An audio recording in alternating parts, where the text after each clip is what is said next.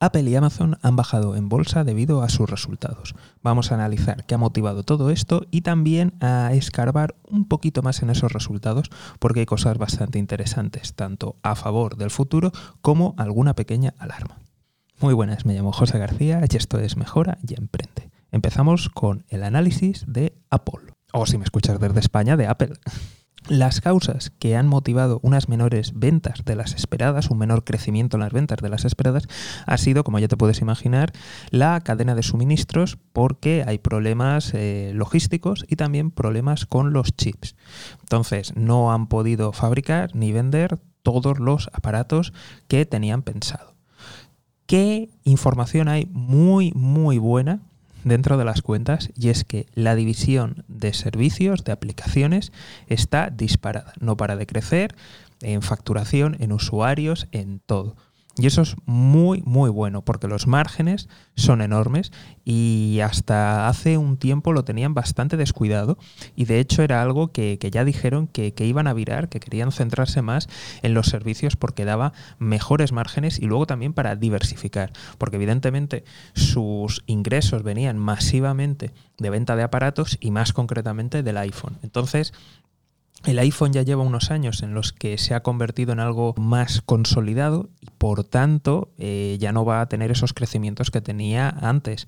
Ahora ya no es tan nuevo y es un mercado más maduro, entonces necesitan seguir creciendo para mantener eh, ese, ese valor de stock y necesitan también aumentar las perspectivas. Entonces claramente iban a virar a los servicios y es algo que están consiguiendo de manera exitosa. Después, y esto ya podemos entenderlo como un punto positivo, o como un punto de preocupación es que la mayoría de ventas de iPhone se han realizado a través de pagos mensuales. Esto, si los usuarios pagan, puede ser muy bueno porque abre la vía a financiar a los consumidores, pero también aumenta los riesgos, ya que, eh, pues si no lo conoces, te dejo algún vídeo o algún podcast que, he hecho anteriormente al respecto, la diferencia entre la venta y el cobro. Y eh, eso tiene implicaciones de, posibles eh, impagos, de que evidentemente eso es un dinero que tú estás prestando, que tú estás financiando de alguna forma a tus clientes y eso tiene costes financieros, costes de gestión y puede aumentar los, los riesgos. Veremos si esta jugada le, acaba saliendo bien a, Apolo. En cuanto a Amazon, eh, los problemas se han producido a la hora de, la logística porque está teniendo que pagar valores premium en los servicios portuarios y por tanto eso está lastrando sus, sus beneficios.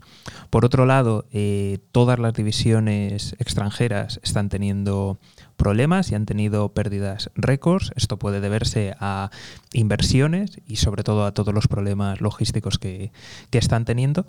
Pero de nuevo encontramos un punto muy, muy, muy, muy importante y es que la división de Amazon Web Service está disparada, no para de crecer y tiene un futuro por delante brillante. Entonces, un poco como, como Apple, si excavamos un poquito en estos resultados que han sido un poco decepcionantes, vemos que, hay trayectoria de, futuro, de crecimiento, pero también existen algunos riesgos en el caso de, Amazon en cuanto a los sobrecostes, en cuanto a las inversiones que está haciendo en el extranjero, si van a funcionar o no.